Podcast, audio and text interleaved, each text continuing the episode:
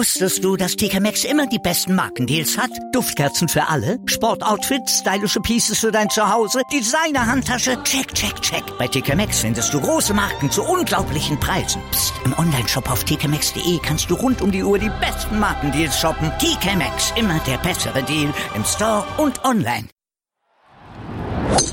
Nur Golf auf meinsportpodcast.de nur Golf auf mein Sportpodcast.de. Wir blicken zurück auf das letzte Golfjahr, allerdings in ein bisschen anderer Form. 2019 ist auf jeden Fall erstmal vorbei, aber es war einiges los golferisch in diesem Jahr und das wollen wir in neuer Form mal ein bisschen zusammenfassen hier bei Nur Golf in der letzten Nur Golf Sendung des Jahres 2019. Wir nehmen Abschied von diesem Jahr zusammen natürlich mit unserer Expertin Desiree Wolf. Hallo Desiree.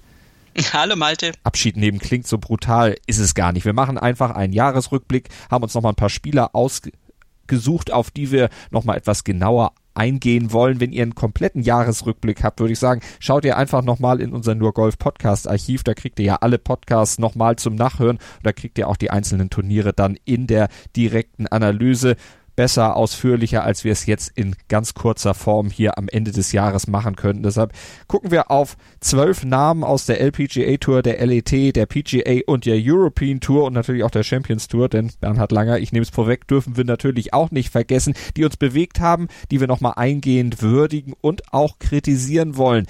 Rory McIlroy zum Beispiel ist nicht dabei, den haben wir schon so oft kritisiert, beziehungsweise in diesem Jahr dann eher gelobt für seine Saisonplanung, für seine Turniersiege, für alles, was er in diesem Jahr so erreicht hat. Deshalb ist er nicht nochmal mit dabei. Wir kümmern uns um ein paar andere Namen, Desiree, und wir kommen aus deutscher Sicht natürlich an Martin Keimer nicht vorbei.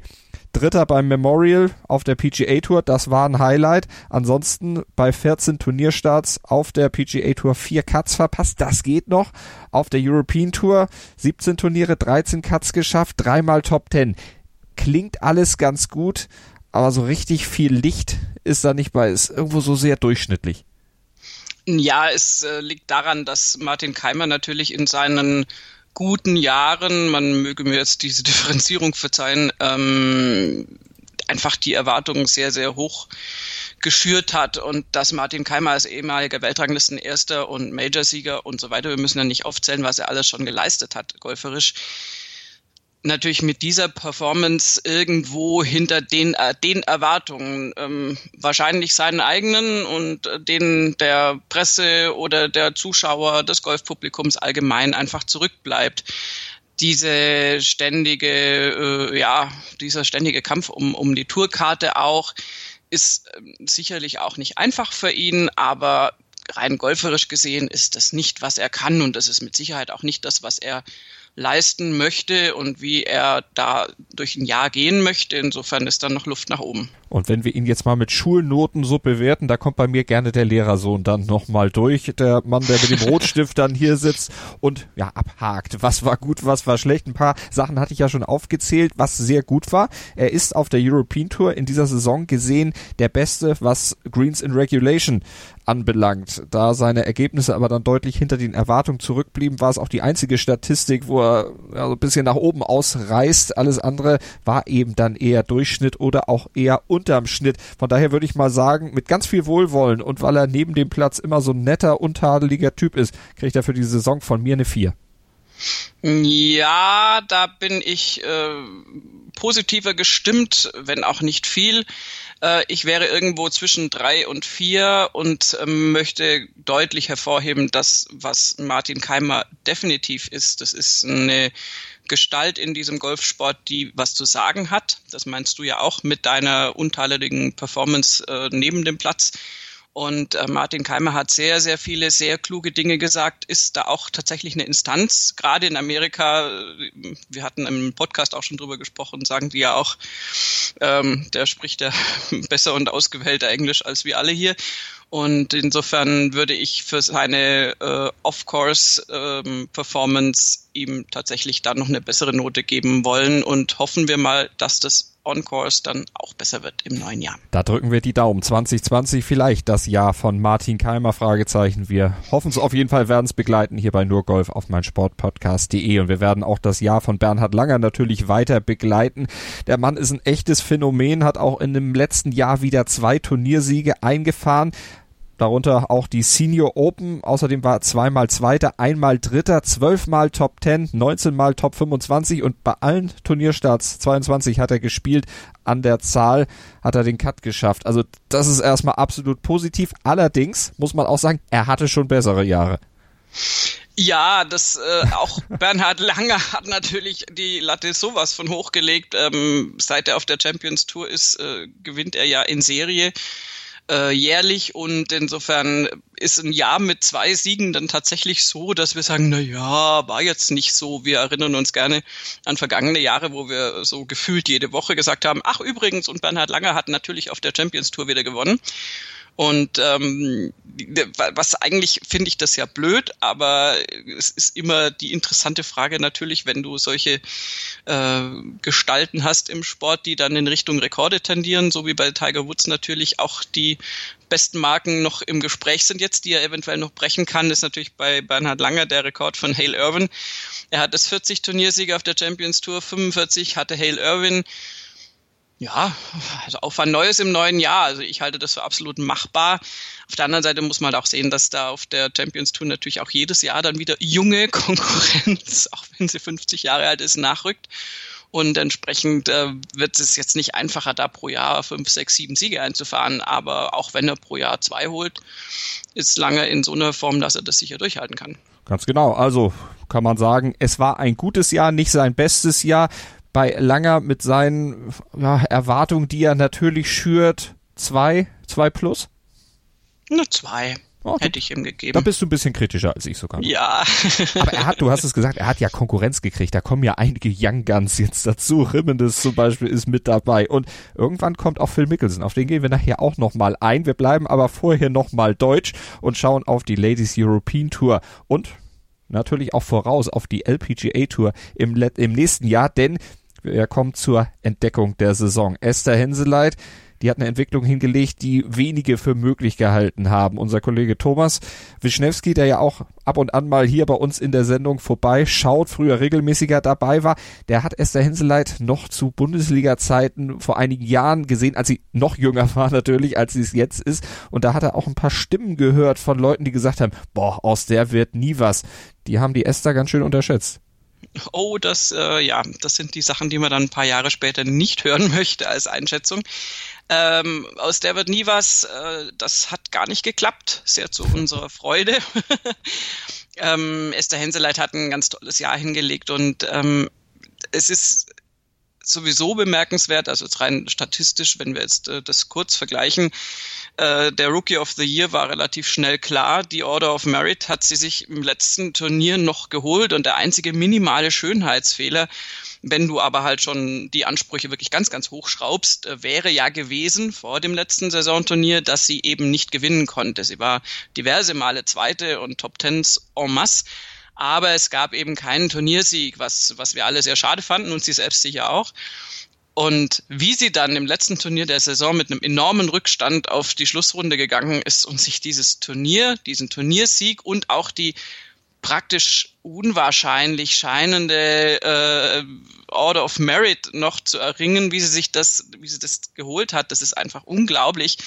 Und das ist, äh, das war die Performance eines Champion, finde ich. Und äh, da hat sie sich das sehr verdient dann erarbeitet und hat auch entsprechendes Lob der Kolleginnen da bekommen und auch Marianne Skarpnord, der sie diese Order of Merit noch abgeluchst hat, musste da halt zugestehen, dass Esther Henseleit einen unglaublich tollen Turniertag, eine unglaublich tolle Turnierwoche erwischt hatte und das als Rookie durchzuziehen in, in, in unter so einer Drucksituation, das zu machen und damit allem noch um die Ecke zu biegen und das Jahr damit zu krönen, das fand ich schon extrem bemerkenswert. Das war auch so, dass ähm, man kann ja Gott sei Dank äh, die Ladies European Tour jetzt ähm, auch, auch schauen auf Golf TV und ähm, ich habe mir das natürlich angeschaut und es war so, dass die äh, britischen Reporter mehr oder weniger sprachlos waren. Also die haben gar nicht so viel gesagt weil sie meistens sagen mussten, nee, das, das ist jetzt, das ist es ja eigentlich unglaublich. Also da fällt mir jetzt nichts ein. Und insofern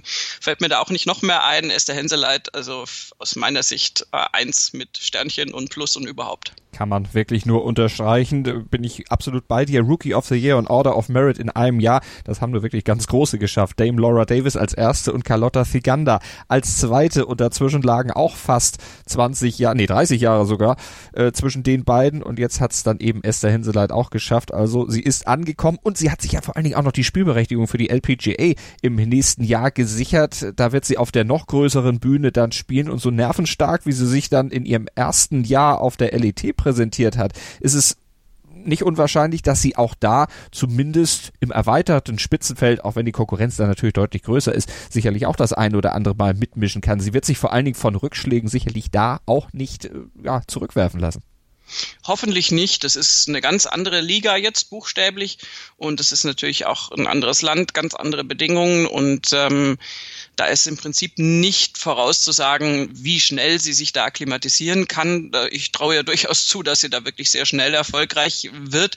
Auf der anderen Seite bin ich da immer so ein bisschen defensiv und sage, jetzt schrauben wir die Erwartungen mal so ein bisschen zurück ähm, um sie nicht als so junge Spielerin damit auch zu überfrachten ähm, und, und dann da Wunderdinge zu erwarten. Da spielt sie jetzt wirklich in der Weltspitze mit. Da hat sie jetzt den absoluten Vergleich mit dem, was jetzt weltweit so an Golfklasse rumläuft. Und ähm, da werden wir jetzt einfach schauen. Äh, es ist aus meiner Sicht nicht wichtig, ob sie 2020 da schon unfassbare Sachen reißt. Es ist wichtig, dass sie sich da gut an, äh, einlebt und, und den, den Vergleich hat und sich an diesen Spielerinnen, die ja zum Teil äh, rein auf dem Papier noch besser sein müssen als sie, wirklich reiben kann und hochziehen kann. Und dann ähm, ist ihre Entwicklung da einfach äh, ein ganz anderer Boden äh, dann gewachsen, als wenn sie jetzt nur, nur in Anführungszeichen auf der Ladies European Tour wirken könnte. Also eine spannende neue Saison dann mit Esther Hinseleit. Natürlich auch hier bei nur Golf auf mein Sportpodcast.de. Und ein Jahr 2019, auf das wir zurückblicken, wäre nicht vollständig, wenn wir nicht ihn mit dabei hätten. Tiger Woods, der Mann, der das Comeback des Jahres, ach was, des Jahrzehnts, des Jahrhunderts, des Jahrtausends hingelegt hat. Äh, so überschlugen sich ja schon fast die Lobeshymnen, nachdem er im März dann oder am Anfang April tatsächlich das Masters 2019 gewann. Zwei Jahre zuvor erinnern wir uns alle noch an die Bilder, als Tiger Woods von der Polizei mit einem Schmerzmittelcocktail Intus aufgegriffen worden war.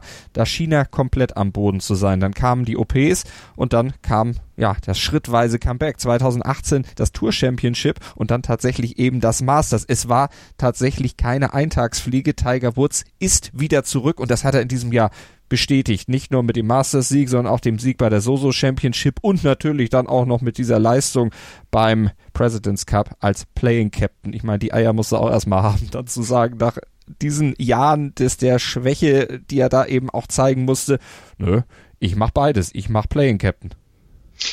Definitiv, wobei er diese Entscheidung ja schon sehr, sehr früh getroffen hat. Äh, wir hatten das, das ja angedeutet. Noch dazu, noch mehr, dass, noch mehr Eier. Äh, das hat mich damals tatsächlich gewundert, wo ich gedacht habe, gut, okay, diese Unterschrift unterm Blog mit Playing Captain war sehr dezent, aber wurde natürlich dann bemerkt und ähm, war ein Fingerzeig darauf, wie er das anlegen möchte. Nun ist das Möchten immer die eine Sache, aber dass ein Tiger Woods in, in der Form, in der er jetzt war beim President's Cup, der beste Spieler beider Teams war, ist, glaube ich, keine großartige Geschmacksfrage. Ähm, dass er da am Samstag nicht gespielt hat, ist seinen körperlichen äh, Voraussetzungen zuzuschreiben. Das hat jetzt übrigens Fred Couples auch nochmal erläutert, dass äh, Tiger am Samstag gesagt hat, ähm, ich werde auch heute Nachmittag nicht spielen. Also morgens schon gesagt hat, mein Körper macht nicht mit. Ich möchte mich schon für die Einzel.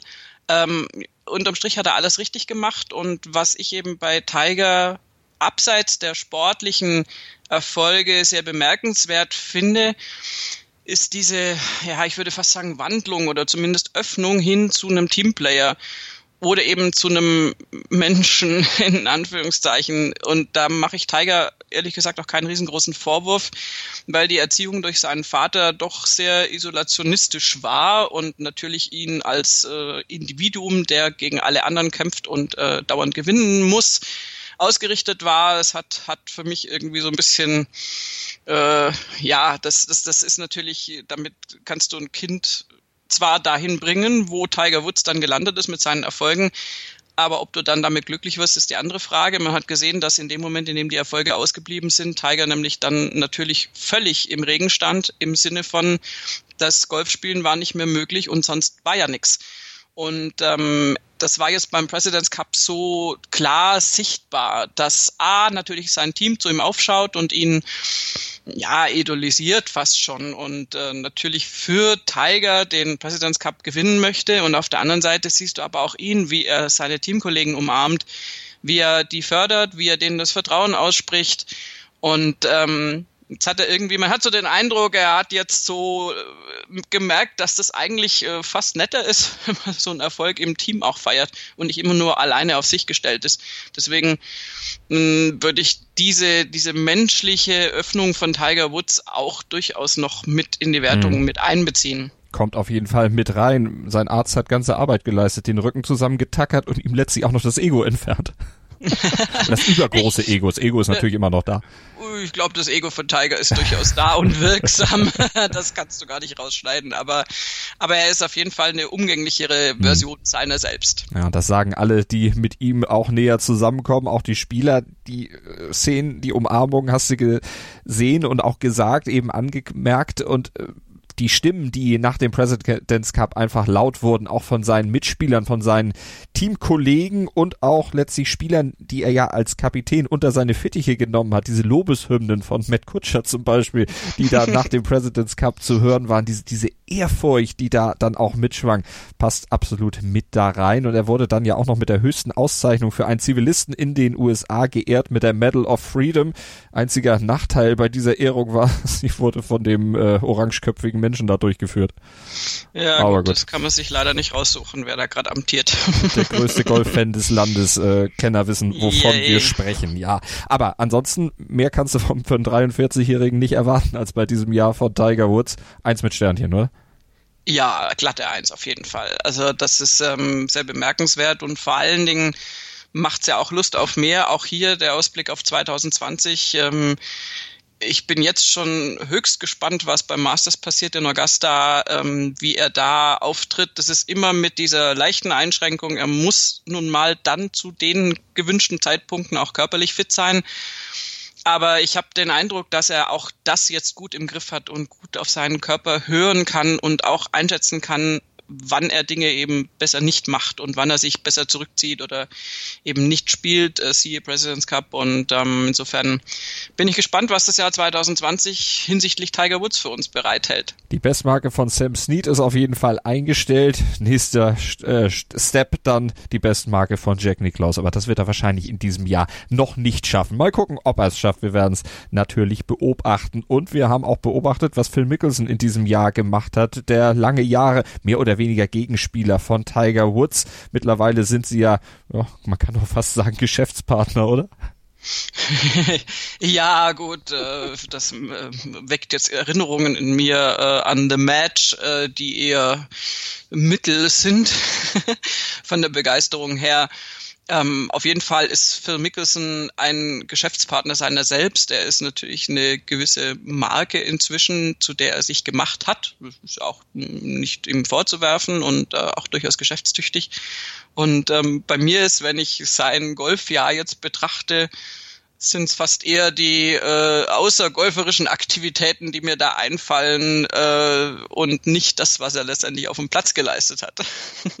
Das stimmt, denn da hat er ja einiges gemacht, vor allen Dingen Social Media, hat sich ja bei Twitter angemeldet vor längerer Zeit schon, aber das hat er dann ordentlich ausgebaut, sein Engagement und ja letztlich auch aus seiner schwindenden sportlichen Leistung, obwohl er natürlich auch ein Turnier gewonnen hat in diesem Jahr, das vergisst man immer relativ schnell. AT&T Pebble Beach war Anfang des Jahres, da hat er ja nochmal triumphieren können, ansonsten waren die sportlichen Leistungen ja eher nicht so doll. Das hat er durch Social Media Aktivitäten bisschen aufs Korn genommen, aber auch letztlich ein bisschen überdeckt. Ja, also kompensiert kann man da auch, äh, glaube ich, dazu sagen. äh, ich, ich finde ja den Hashtag Fireside mit PH am Anfang with Phil finde ich ja prinzipiell lustig.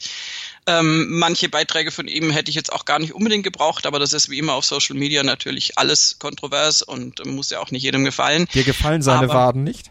Das ist die, äh, das ist natürlich ein rein optisches Problem. Ich bin tatsächlich kein Fan seiner Waden, aber ähm, die sind mir jetzt auch nicht so wichtig, ehrlich gesagt. Ähm, ich, ich, möchte ihm auf jeden Fall äh, ein Kompliment aussprechen, dass er trotzdem er ja beim President's Cup nicht dabei war. Und das ist ja ein Jahr der Einschnitte bei ihm gewesen. Also eben raus aus den Top 50 der Welt äh, seit 94 zum ersten Mal. Auch eben das erste Mal nicht im US-Team für den President's Cup. Und er hat es aber dann äh, sportlich genommen und saß in einem sehr amerikanischen Outfit. Also er hat einfach den, den Star Spangled Banner um sich rum äh, gehüllt, so mehr oder weniger. Es war ein sehr äh, USA-lastiger Onesie, in dem er auf der Couch saß zu Hause vor diversen Bildschirmen und President's Cup geguckt hat und eben mitgefiebert hat. Und dafür äh, möchte ich ihm da durchaus ein Kompliment aussprechen. Ja, das ist aber auch eine nachvollziehbare Entwicklung, wenn es dann halt sportlich so ein bisschen nicht ganz so toll klappt. Du hast es schon gesagt, dann konzentriert man sich halt auch mal auf mhm. das Drumrum. Das ist ihm auch nicht vorzuwerfen. Ich würde aber trotzdem nicht unterschätzen, äh, Phil Mickelson wird noch spielen. Du weißt auch nicht, ob der nicht im neuen Jahr nochmal um die Ecke kommt und dann irgendwelche guten Performances abliefert. Oder daneben gleich, wir hatten ja vorhin schon Bernhard Langer, ne, auf der Champions Tour dann. Oh demnächst mal. Kann er bald als Rookie sich dann verdingen und dann die Champions Tour rocken. Aber dieses Engagement vom Sofa aus, das zeigt eben auch, dass der Zahn der Zeit langsam aber sicher an ihm nagt. Erstmals seit 1954 aus den Top 50 der Welt rausgefallen. Erstmals seit 94 eben nicht in einem US-Team, Ryder Cup, President's Cup Team mit dabei gewesen. Das zeigt dann eben auch schon, da geht eine Ära, zumindest auf der PGA Tour, langsam zu Ende. Zum Ausklang dieser Ära würde ich ihm für dieses Jahr dann nochmal eine 3 Minus geben. Ja, ich würde sagen eine 3. Immerhin hat er ein Turnier gewonnen. Turniersieg ist mehr, als viele Kollegen äh, behaupten können. Und die 3 bemisst sich ja auch letztendlich nur an dem, was er selbst vorgibt durch seine vergangenen Leistungen und an die, an der Messlatte, die er natürlich für sich selbst auch äh, relativ hoch anlegt. Aber ich glaube, Phil Mickelson kann äh, zufrieden aus dem Jahr rausgehen, wenn auch natürlich mit deutlichen Einschränkungen. Und die Messlatte legen wir auch hoch an, natürlich an die Sportler, die wir hier besprechen, an die Golfer, die von uns eine Zensur kriegen. Und nach einer kurzen Pause sprechen wir dann auch über Yin Jung Ko, die die Messlatte allerdings selber schon wieder sehr, sehr hochgelegt hat in der zurückliegenden Saison. Gleich bei uns hier bei nur Golf auf meinsportpodcast.de. Wusstest du, dass TK Maxx immer die besten Markendeals hat? Duftkerzen für alle, Sportoutfits, stylische Pieces für dein Zuhause, Designer-Handtasche, check, check, check. Bei TK Maxx findest du große Marken zu unglaublichen Preisen. Psst. im Onlineshop auf tkmaxx.de kannst du rund um die Uhr die besten Markendeals shoppen. TK Maxx, immer der bessere Deal im Store und online. Was zum Teufel, du Bastard, du bist tot, du kleiner Hundeficker. Und dieser kleine Hundeficker, das ist unser Werner. Ein ganz normaler Berliner Kleinstkrimineller, der dann aber im Knast das Ding seines Lebens dreht. Una Fantastica Risetta Perla Pizza. Er klaut seinem Zellengenossen ein Pizzarezept. Aber nicht irgendeins. Und mit dem eröffnet Werner dann die beste Pizzeria Berlins. Doch Werners Glück ist nur von kurzer Dauer. Denn es hagelt Probleme. Werners Pizzaparadies. Erstmals großes Kino- und Podcast-Format. Mit fetter Starbesetzung. Alina But, Kida Ramadan, Edin Hasanovic, Oliver Koritke, Ralf Richter, Ben Becker, Winfried Glatzeder, Anna Schmidt und viele mehr. Abonniert die Scheiße. Jetzt macht schon, mach! Mein Sportpodcast.de ist Sport für die Ohren. Like uns auf Facebook. Willkommen bei mein Sportpodcast.de. Wir sind Podcast. Wir bieten euch die größte Auswahl an Sportpodcasts, die der deutschsprachige Raum so zu bieten hat. Über 20 Sportarten, mehr als 45 Podcast-Serien, über 9000 veröffentlichte Podcasts und über 5 Millionen Podcast-Downloads allein im Jahr 2018. Wir sind Podcast.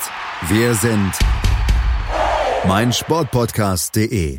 Nur Golf auf mein Sportpodcast.de mit dem Jahresrückblick beziehungsweise mit den Noten für zwölf ausgesuchte Golferinnen und Golfer des Jahres 2019 aus der Sicht von unserer Kollegin Desiree Wolf und mir, Malte Asmus. Und wir schauen auf unsere sechste Person, die wir einschätzen wollen, wo wir das Jahr nochmal Revue passieren lassen. Das ist Yin Jung Ko, die Dame, die der LPGA Tour in diesem Jahr ihren Stempel aufgedrückt hat. Erst 24 ist, aber in diesem Jahr richtig, richtig abgeräumt hat. LPGA Player of the Year, die VAR Trophy gewonnen, Leading Money Winner 2019, Rolex Annika Major Award gewonnen 2019 und im letzten Jahr, da war sie erst Rookie of the Year. Also steile Entwicklung von ihr, dass sie die Nummer 1 in der Weltrangliste ist ja gut. Das kommt dann noch oben drauf. Sie hat eigentlich alles gewonnen, was es zu gewinnen gab. Zwei Majors in diesem Jahr dann auch abgeräumt und das mit gerade mal 24. Das war ein Top-Jahr.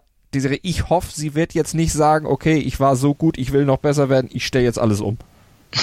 ich weiß, warum du das jetzt sagst. ähm, das hatten wir ja schon öfter und die Situation äh, an Position 1 in der Weltrangliste ist ja immer schwierig. Wie halte ich die? Wie werde ich noch besser? Ich hoffe mit dir zusammen, dass sie das äh, relativ stabil belässt, was sie da so tut auf dem Golfplatz. Das ist ein äußerst funktionierendes System und ich sehe da jetzt auch nicht wirklich Ansatzpunkte, wo sie dringend was ändern müsste. Ähm, du spielst natürlich auf ihre Namensvetterin an, die leider sehr unter ferner Liefen läuft, äh, seit Jahren jetzt schon, Lydia Ko. Aber Jin Ko hat jetzt so beeindruckend dieses Jahr hinter sich gebracht und so konstant und auch von, von ihrer Art her so unanfechtbar wirkend, dass ich mir da jetzt mal einfach keine Sorgen mache und auch hoffe, ähm, ja, also wenn du nach der Rookie-Saison dann schon so ein Folgejahr hinlegst, dann äh, steht ne, natürlich die Frage jetzt auf, auf, äh, auf unserem Zettel, wie wird da erst 2020 werden? Kann sie sich dann noch mehr steigern? Kann sie noch mehr Dominanz ausüben? Die äh, Konkurrenz auf der Damentour ist äh, grundsätzlich hoch, die Leistungsdichte ist hoch. Das kann jetzt natürlich auch sein, dass da jetzt ein Jahr kommt, in dem sie vielleicht einen Ticken weniger Titel einfährt, aber was sie in diesem Jahr gezeigt hat, das ist ganz, ganz großes Golf und äh, von meiner Seite aus, aus auch hier eine glatte Eins mit Sternchen. Ja, das kann man absolut unterstreichen. Tue ich damit auch, hätte ich ihr auch gegeben, absolut für dieses Jahr. Wir gucken auf John Rahm, der auch eine steile Entwicklung gemacht hat. 2011 in die USA gekommen, da konnte er auf dem College eigentlich noch überhaupt kein Englisch. Das hat er relativ schnell gelernt. Mittlerweile spricht er besser Englisch als jeder Spanier, der meines Wissens auf den Touren unterwegs ist. Vor allen Dingen sehr akzentfrei, wenn man das mal mit Jimenez zum Beispiel vergleicht. Und es ist sogar besser als Sergio Garcias Englisch. Und nicht nur da ist John Rahm aktuell besser als Sergio Garcia, kommen wir gleich nochmal dazu. Aber John Rahm mittlerweile auf einem Level angelangt, dass ihm zumindest bei den, ich sag mal, 1B-Turnieren eigentlich kaum einer was vormachen kann. Rolex Series hat er in diesem Jahr wieder zweimal gewonnen, dazu sein Heimspiel in Spanien auch noch für sich entschieden.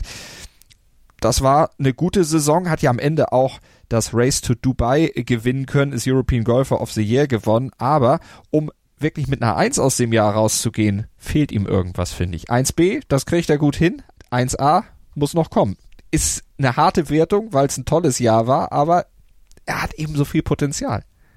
Ja, also wir warten alle auf einen Major-Sieg bei John Rahm und das ist jetzt ja im, aktuell für mich nicht vorstellbar, dass der nicht auch irgendwann in den nächsten drei Jahren, würde ich jetzt mal sagen, kommt. Auch wenn wir bei den Majors immer die Einschränkung haben, es sind halt nur vier im Jahr bei den Herren.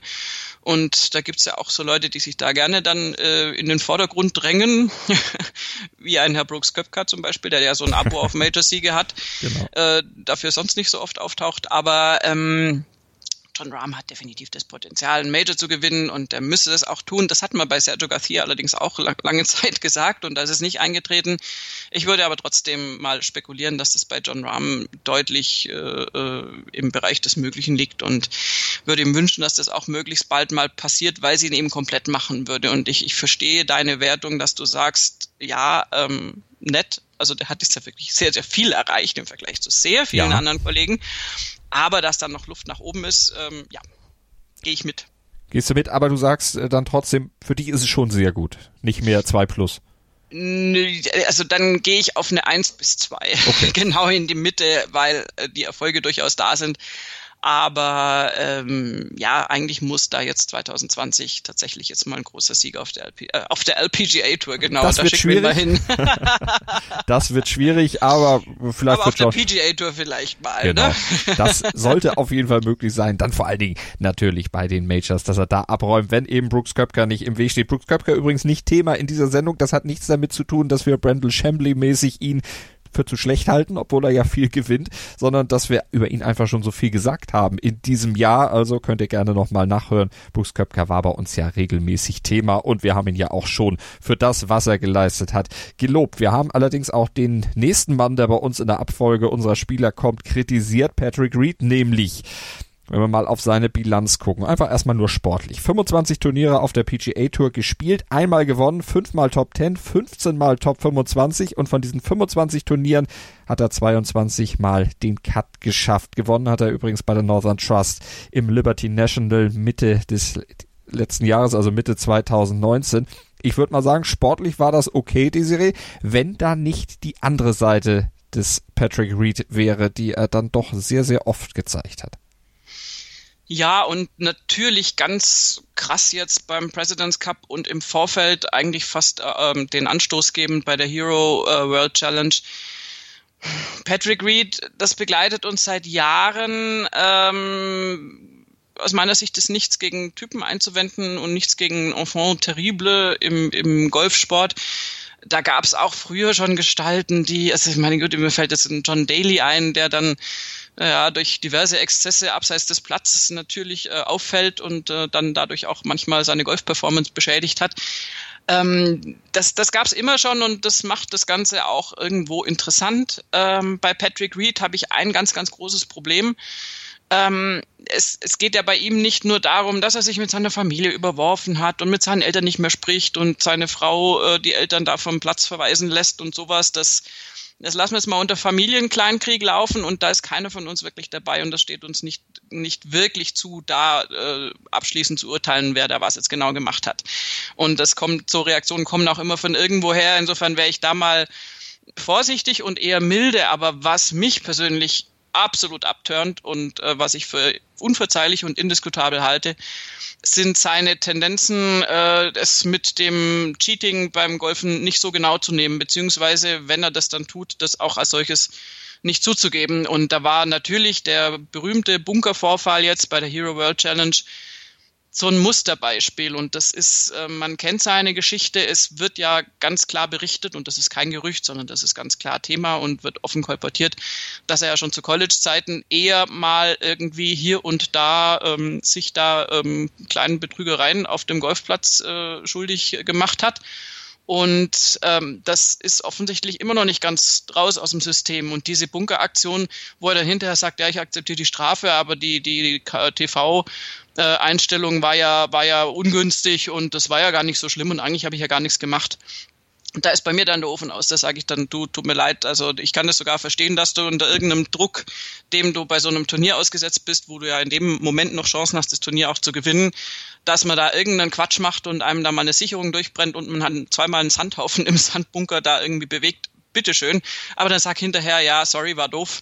Äh, ich akzeptiere die Strafe fertig. Und ehrlich gesagt, ähm, bei ganz integren Personen, die sagen das selber. Die sagen von sich aus, oh, Entschuldigung, ich habe da im Bunker ein Sandkorn berührt, ich werde es disqualifiziert, alte Regelung. Und ähm, bei Patrick Reed gefällt mir das einfach nicht und das gefällt auch anderen nicht und das haben natürlich auch andere Spieler kritisiert. Das hat eine mega schlechte Stimmung für das President's Cup Team gemacht. Nee, sorry, also das ist halt, das überdeckt dann alles, was da an irgendwie hm. sportlicher hm. Leistung noch ist. Deshalb würde ich sagen, sportlich drei, und das andere sechs, äh, setzen sechs. Brief an die Eltern, auch wenn das da nichts bringt.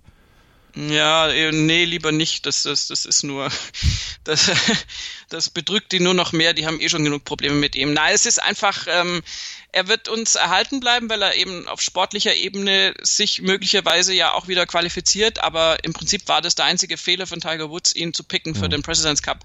Da konnte er zwar von dieser Bunkerkatastrophe noch nichts wissen, aber er ist äh, definitiv eine Gefahr für jeden Teamroom. Und ähm, ja, ich, ich habe eine Phase gehabt jetzt in diesem Jahr, wo ich immer versucht habe, Entschuldigungen für ihn zu finden oder Erklärungen zu finden. Und jetzt seit dieser Hero World Challenge ist da jetzt der Ofen auch wieder so ziemlich aus bei mir. Da hat er selber für gesorgt. Und ein bisschen wie Patrick Reed ist auch unser nächster Kandidat äh, Sergio Garcia, nämlich bei dem läuft es allerdings sportlich dann nicht so, wie es bei Reed dann doch trotz aller Kritik immer noch läuft. Sergio Garcia seit dem Major-Sieg in Augusta 2017 kam nicht mehr viel. Gut, er hat die Spanish Open nochmal gewonnen, aber ansonsten, ah, da sucht man dann doch wieder nach sportlichen Erfolgen. Bei ihm stattdessen gibt's das ein oder andere Skandelchen und vor allen Dingen ja, Ausbrüche von Jezorn. Ja, und das ist halt äh, jetzt nicht in dem Maße wie Patrick Reed oder in einer anderen Richtung, weil er jetzt nicht, nicht irgendwie betrügt auf dem Golfplatz.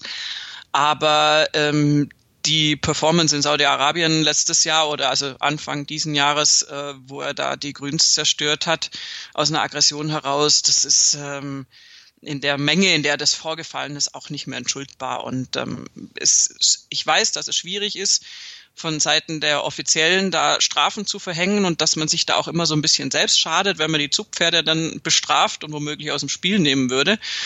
Aber Sergio Garcia ist quasi unsanktioniert aus der ganzen Geschichte raus und zwar aus mehreren Geschichten. Da waren ja auch so Dinger wie schmeißt den Schläger nach, nach seinem Caddy und also das, das ist einfach, also wenn, wenn diese Dinge können bei jedem mal einmal vorkommen und es sagt, ja gut, okay, ein, ein Ausrutscher oder so, aber es war jetzt bei Sergio Garcia anteilig wirklich viel zu viel. Er hat jetzt auf das Startgeld verzichtet in Saudi-Arabien, was er natürlich in großer Menge hinterhergeworfen bekommen hätte, wenn er es dann gewollt hätte so quasi als Wiedergutmachung für letztes Jahr, ja, okay, also das bringt mir jetzt nicht so wahnsinnig viel. Ich finde es super schade, weil er eigentlich ja, äh, also allein seine Ryder Cup Leistung, das sind wir jetzt natürlich im Vorjahr, aber die sollten ja eigentlich alles überstrahlen und er sollte einer der Aushängeschilder der European Tour sein, also European Tour im Sinne von europäisches Team. Und das hat er einfach schon ziemlich beschädigt. Also mich stört das massiv und ähm, ja, also ist es einfach keine Werbung für den Golfsport, was er damit gemacht hat. Das hat er definitiv nicht und er sollte sich insgesamt aus meiner Sicht wieder mehr auf Golf konzentrieren, seriös auf den Sport sich vorbereiten und eben dann auch an seinem Sozialverhalten arbeiten. Für mich ist er erstmal eine glatte 5. Ich glaube, da schließt du dich mir an. Ja, da bin ich genau dabei. Dann kommen wir zu einem, der deutlich besser abgeschnitten hat, Bernd Wiesberger, nämlich letzte Saison, letztes Jahr, das Jahr 2018. Das war alles andere als toll für ihn. Eine Verletzung hatte ihn sehr zurückgeworfen und er brauchte auch in 2019 ein bisschen, um nach dieser Verletzung am Handgelenk wieder in die richtigen Bahnen zu kommen. Am Ende hat das aber geklappt. Turniersieg reihte sich an Turniersieg. Am Ende hatte Bernd Wiesberger sogar die Chance beim Saisonfinale, sich die Gesamtkrone der European Tour aufzusetzen. Aber genau da, beziehungsweise im Endspurt, da merkte man schon, ein bisschen geht ihm dann doch die Luft aus. Das ist ein kleiner Makel auf einem wirklich tollen Jahr von Bernd Wiesberger. Ja, ähm, ist schade. Also der Schlussspurt ist definitiv schade, weil das Comeback nach seiner Verletzung, also diese Handgelenksverletzung, die er hatte, war toll. Ähm, fand in einem, ja, also in einer Schnelligkeit, also natürlich brauchst du da erstmal wieder ein paar Monate, um reinzukommen. Also da habe ich nicht verstanden übrigens, wie ihn die österreichischen Medien nach zwei Monaten kritisiert haben, dass er nicht wieder in die, in die Pötte kommt. Äh, das, das war für mich überraschend. Ich fand es da durchaus schnell, wie er es geschafft hat, sich da wieder absolut oben einzunisten im Golf-Circuit. Und äh, die Turnierleistungen waren toll über das ganze Jahr verteilt. Ähm, wie du sagst, es ist halt schade, wenn dann das, das wichtigste Event des Jahres ansteht, wenn dann das Race to Dubai ansteht, wo er ja Ambitionen hatte, das auch zu gewinnen. Da geht es ja auch darum, dass er wäre der erste Österreicher gewesen, der das gewinnt. Da sind dann noch andere so weiche Faktoren mit im Spiel, die dann wiederum auch Druck ausüben und letztendlich hat er diesem Druck nicht standhalten können und ist dann auf der Schlussgerade so ein bisschen eingebrochen. Das ist schade. Trotzdem halte ich ihn von Spielern mit, mit riesengroßem Potenzial, äh, normalerweise auch von Ryder Cup Spieler nächstes Jahr, wenn alles normal läuft. Ja, also es bleibt tatsächlich, also ich hätte ihn jetzt bei, bei einer zwei bis drei eingestuft, was total hart wirkt, weil mhm. er natürlich ein tolles Jahr hatte und was also total gefärbt ist einfach von dem Schluss, weil das immer das ist, was mehr in Erinnerung bleibt.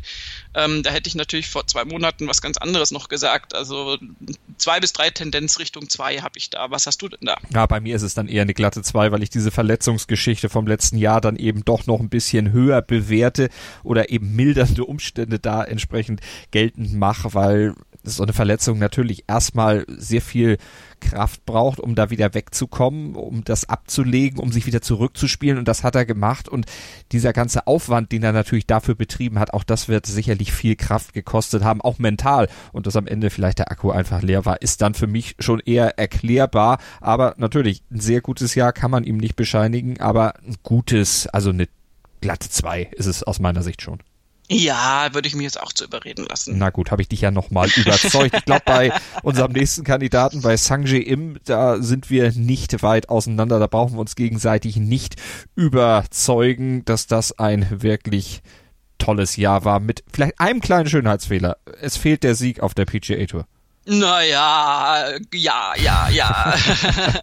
da hatte St. eben jetzt nicht die Gelegenheit wie Esther Henseleit äh, ihrerseits, äh, den äh, in letzter Sekunde noch einzufahren. Da würde ich aber den President's Cup, äh, den er gespielt hat, äh, fast als Ersatz dafür nehmen. Also bei St. eben um das kurz aufzureißen. Es ist unglaublich, was der Typ gemacht hat in seinem Leben. Der hat 2018 angefangen, kommt natürlich von der Web.com Tour, jetzt Corn Ferry Tour, war da der Leading Money Winner auf der Tour, hatte zwei Siege, war dann 2019 ähm, relativ unbestritten natürlich der PGA Tour Rookie of the Year. Ähm, hat sich für Atlanta qualifiziert, was er diversen anderen hochrangigen Kollegen nicht gelungen ist. Ähm, das, da war er erst der 13. Rookie, dem das überhaupt gelungen ist und ähm, hat auch den FedEx Cup als 19. abgeschlossen. Das ist im, im Hinblick auf die Konkurrenz äh, auf der PGA Tour ist das ein riesen Achievement und ähm, was bei ihm auffällt, ist, er ist ein krasser Vielspieler. Er hat die, die meisten Starts überhaupt aller Kollegen auf der PGA Tour, nämlich 35, hat davon 26 Cuts geschafft, auch eine nette Nummer. Ähm, hat 118 Wettbewerbsrunden Golf gespielt, das sind 18 mehr als der nächste äh, in der Liste. Und, ähm, und dann teilt er sich noch mit Stuart Sink, dem das 96, 97 gelang, noch die Tatsache, dass er eben Player of the Year auf der Web.com Tour war und in der Folgesaison dann direkt Rookie of the Year ähm, auf der PGA Tour. Also das mal so zu den reinen Fakten und äh, da muss ich sagen, wenn du ihn Golf spielen siehst, also gerade wenn man diesen President's Cup nimmt, was der da rausgezaubert hat. Das ist einfach richtig cool. Ja, ich gehe mit dir mit, dass der Turniersieg noch fehlt. Der wird aber kommen. Ähm, da bin ich mir in dem Fall sehr, sehr sicher. Und äh, diese Konstanz, die er hat und, und dieses, dieses Dranbleiben, die, äh, die, dieses immer, immer mit dabei sein wollen, das finde ich wahnsinnig cool und, und er hat ein tolles Golfspiel, sonst hätte er diese ganzen Erfolge nicht erreicht, die ich aufgezählt habe. Also da bin ich schon bei eins mit eher plus noch. Okay, ja, bei mir, gut, ich sag, auch da ein bisschen kritischer bin ich da eingestellt, aber wenn man dann nochmal eine andere Statistik nimmt, 480 Birdies auf der Tour im Wahnsinn. letzten Jahr, ja wirklich Wahnsinn, äh, das hat sonst keiner. Natürlich auch nur annähernd geschafft und vor allen Dingen seine Turnierleistung, alle Turniere zusammengerechnet, da liegt er 2019 bei 181 unter Paar. Ich glaube, da ist er auch 30 Schläge besser als alle anderen, hängt natürlich auch damit zusammen, dass er viel gespielt hat, aber trotzdem, das ist schon wirklich aller Ehren wert. Ich sag aber trotzdem glatte Eins. Das reicht erstmal. Wir wollen den Jungen auch noch ein bisschen, ja, vielleicht ein bisschen kitzeln. Ja, natürlich. Aber das, wie gesagt, also bei ihm, ich, ich stehe, äh, ich bin, bin deutlich aktueller. Also ich stehe deutlich unter aktuelleren Eindrücken mhm. in meinen Noten, als du das machst. Bei dir sind die äh, deutlich objektiver über das, über das Gesamtjahr. Und äh, so wie ich bei Bernd Wiesberger halt das schlechte Saisonfinale irgendwie vielleicht zu sehr wertend reinbringe, ist es bei Sanjay eben einfach meine Begeisterung darüber, ja. wie der gespielt hat. Also das, das, das, da ist mir echt die Kinnlade runtergefallen beim President's Cup und ich finde das eine super, super Leistung. Aber Irgendwas das ist, das ist, mit eins können wir uns, glaube ich, Ja, einigen. da können wir uns drauf einigen. Aber das ist wie in der Schule. Das ist wie in der Schule. Man muss das ganze Jahr sehen und nicht nur einer, der plötzlich drei Wochen vor Ende vor den Zeugniskonferenzen sagt, ach hier, ich bin auch noch da und sich viermal dann meldet und dann meint, jetzt hat er das Momentum auf seiner Seite und am Ende die Note noch verbessert. Nee, Freunde, so geht's nicht. Das äh, Im Moment hast du es gerade den FedEx Cup schon wieder in Frage gestellt. Das würde ich nie tun. Das würde ich nie tun. Aber Schule äh, ist nicht FedEx Cup. Ja, aber bei FedEx Cup, äh, den habe ich gerade ziemlich wiedererkannt. Ja, das stimmt. Da hast du durchaus recht. Da ist irgendwie äh, wahrscheinlich einer gewesen, der sich das über diesen Modus überlegt hat, der das in der Schule damals genau so gemacht hat. Das kann sein. Die Schulzeit liegt übrigens bei unserer letzten äh, Kandidatin ein bisschen länger schon zurück. Katrina Matthews, die ist schon etwas länger natürlich im Zirkus mit dabei und hat ja auch letztlich alles gewonnen irgendwie, was es zu gewinnen gibt. Viermal auf der LPGA Tour gewonnen, sechsmal auf der LET, einmal auch ein Major. 2009 war das vor zehn Jahren also. Hatte sie The Open gewonnen und sie war ja auch LET-Spielerin des Jahres, aber noch viel wichtiger, sie ist ja auch eine Solheim Cup Legende als Spielerin, aber aber eben auch als Kapitänin. Ja, sie hat neunmal Solheim Cup gespielt als Spielerin. Dreimal davon hat Team Europe gewonnen und zweimal von diesen dreimal hat sie den Winning Putt eingelocht. Also durchaus auch eine Dame für die äh, wichtigen Ereignisse. Ähm, Katrina Matthews wird in der Golfwelt äh, für immer und äh, also forever and ever äh, auf, auf Englisch mit dem Solheim Cup 2019 verbunden sein, so wie übrigens Thomas Björn auch 2018 den Ryder Cup sehr, sehr, sehr dicke in seiner Vita immer haben wird, auch äh, jetzt unbenommen der anderen Erfolge. Sie war jetzt kein Playing Captain wie Tiger Woods jetzt beim President's Cup, aber sie hat das Team zu einem grandiosen Sieg geführt und hatte sie ist eine sehr ruhige, sehr ähm, ja, zurückhaltende Dame erstmal, ist sehr unauffällig, auch als Spielerin äh, ist sie jetzt keine Frau der großen Auftritte und setzt sich nicht in Szene und hat überhaupt kein Interesse an irgendwie Außendarstellung. Aber sie hat das europäische Team so gut geführt, hat im Vorfeld ja durchaus umstrittenste Entscheidungen gefällt. Der Pick von Susan Patterson hat uns ja Wochen beschäftigt in der Berichterstattung, wo also die halbe Golfwelt ähm, Bass in Erstaunen verfallen ist. Und alle gesagt haben, wie kann sie nur da hier eine relativ alte, sorry, Spielerin äh, da quasi aus der Elternzeit zurückholen, die zwei Turniere gespielt hat und dann nichts gerissen hat. Und dann macht Susan Patterson das, was Katrina Matthews in der Vergangenheit gerne mal gemacht hat, nämlich den Winning Putt hat und noch dazu in einer wirklich äußerst knappen Entscheidung und holt diesen Solheim Cup für Team Europe. Also ich denke, was Katrina Matthews da geleistet hat, ist nicht hoch genug einzuschätzen und wie das letztendlich von ihren Spielerinnen und auch von der Ladies European Tour bewertet wird, sieht man darin, dass er auch in zwei Jahren in Toledo das europäische Team anführen wird. Für mich eine ganz tolle Gestalt, ich sage jetzt mal im Hintergrund, aber sie hat das Golfjahr geprägt durch ihre Präsenz, durch ihre ruhige, stille und doch so spektakulär wirkende Art offensichtlich. Ähm, da äh, eine ganz, ganz tolle Kapitäninnenleistung ab, abrufen zu können. Also ich bin schwerst beeindruckt und äh, gebe da auch eine Eins, weil ja, weil mir dazu nicht, nicht mehr einfällt, als dass ich das einfach richtig cool finde, was sie gemacht hat. Dazu fällt mir auch nicht mehr ein, als alles richtig gemacht, darf wiederkommen, wird sie auch 2021 wieder Kapitänin des Team Europe im Solheim Cup und dann vielleicht auch wieder erfolgreiche Kapitänin. Wir werden es natürlich dann auch verfolgen hier bei uns auf meinsportpodcast.de. Das war das Jahr 2019 nochmal im Review alle, die ihr jetzt vermisst, seid nicht böse, dass wir die nicht alle erwähnen konnten, aber hört euch einfach nochmal alte Podcasts von uns an. Da kriegt ihr dann auch noch Einschätzungen zu Rory McElroy, zu Brooks Köpker, ach, zu allen, die wir jetzt vielleicht gerade nicht aufgezählt haben. Aber man muss eine Auswahl treffen. Das waren unsere zwölf Spieler und Spielerinnen des Jahres in positiver und negativer Art und die haben wir nochmal bewertet und die meisten sind wirklich ganz gut weggekommen. So richtig böse waren wir, glaube ich, nicht, aber ich denke insgesamt sehr objektiv objektiv. Wenn euch das gefällt, gebt uns eine kleine Rezension bei iTunes, gebt uns ein paar Sternchen, abonniert natürlich vor allen Dingen auch nur Golf mit dem Podcatcher eures Vertrauens und bleibt uns auch 2020 gewogen. Hört weiter rein, frohe Weihnachten, guten Rutsch ins neue Jahr und dann sind wir natürlich auch wieder für euch da 2020 mit allen Golf-Highlights als Podcast hier bei uns auf meinsportpodcast.de. Danke euch fürs Zuhören für dieses Jahr und dir natürlich auch vielen Dank, Desiree. Sehr gerne. Gut Holz an alle und guten Rutsch.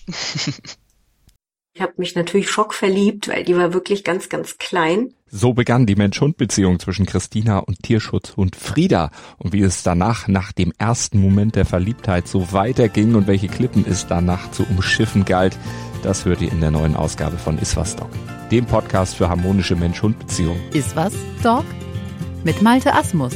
Überall, wo es Podcasts gibt. Nur Golf auf meinsportpodcast.de.